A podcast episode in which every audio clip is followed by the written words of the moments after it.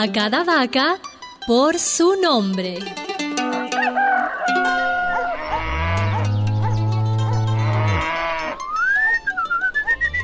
Ven, Margarita. Ven, Margarita. Ven, mi linda, venga. Así, así. Esta es la vaquita más linda de mi establo, Margarita. Y ustedes, ustedes no se pongan celosas, ¿eh? Y tú, Chabela, tranquila, tranquilita que ahora te voy a ordeñar a ti. Y tú, Susana, ¿ah? Después voy contigo, ¿eh? Este campesino no estudió en la universidad, pero sabe más de psicología y de la vida que muchos intelectuales. Una investigación reciente ha demostrado que las vacas que tienen un nombre y que son llamadas por su nombre dan más leche. Catherine Douglas y Peter Rawlinson, científicos de la Universidad de Newcastle en Inglaterra, han recibido el premio a las investigaciones insólitas otorgado por la revista del mismo nombre. Eh, doctora Catherine. Dígame, señor periodista. ¿Cómo es eso que las vacas que tienen nombre dan más leche? Igual que con las personas.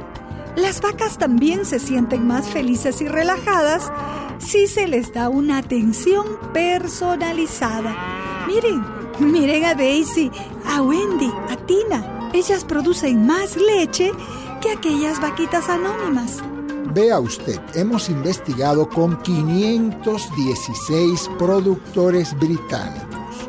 Usted no lo va a creer, pero en un plazo de 10 meses, las vacas, eh, digamos, bautizadas, dieron hasta 270 litros más de leche que las que no tenían nombre. Estamos en una finca en los llanos colombianos, en las proximidades del Meta, entrevistando a un experimentado ganadero. Eh, usted, amigo. Ajá, dígame. ¿Cree eso que dicen los científicos que las vacas que son llamadas por su nombre dan más leche? Que sí lo creo. Pero por supuesto, fíjese. Lo importante es tratarlas a ellas como si fueran personas. Yo tengo en mi establo más de 300 vacas y cada una tiene su nombre.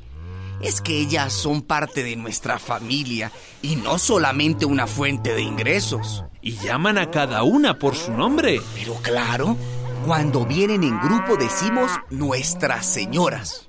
Así, con mucho respeto. Pero sabemos que cada una tiene su propia personalidad. ¡Ey!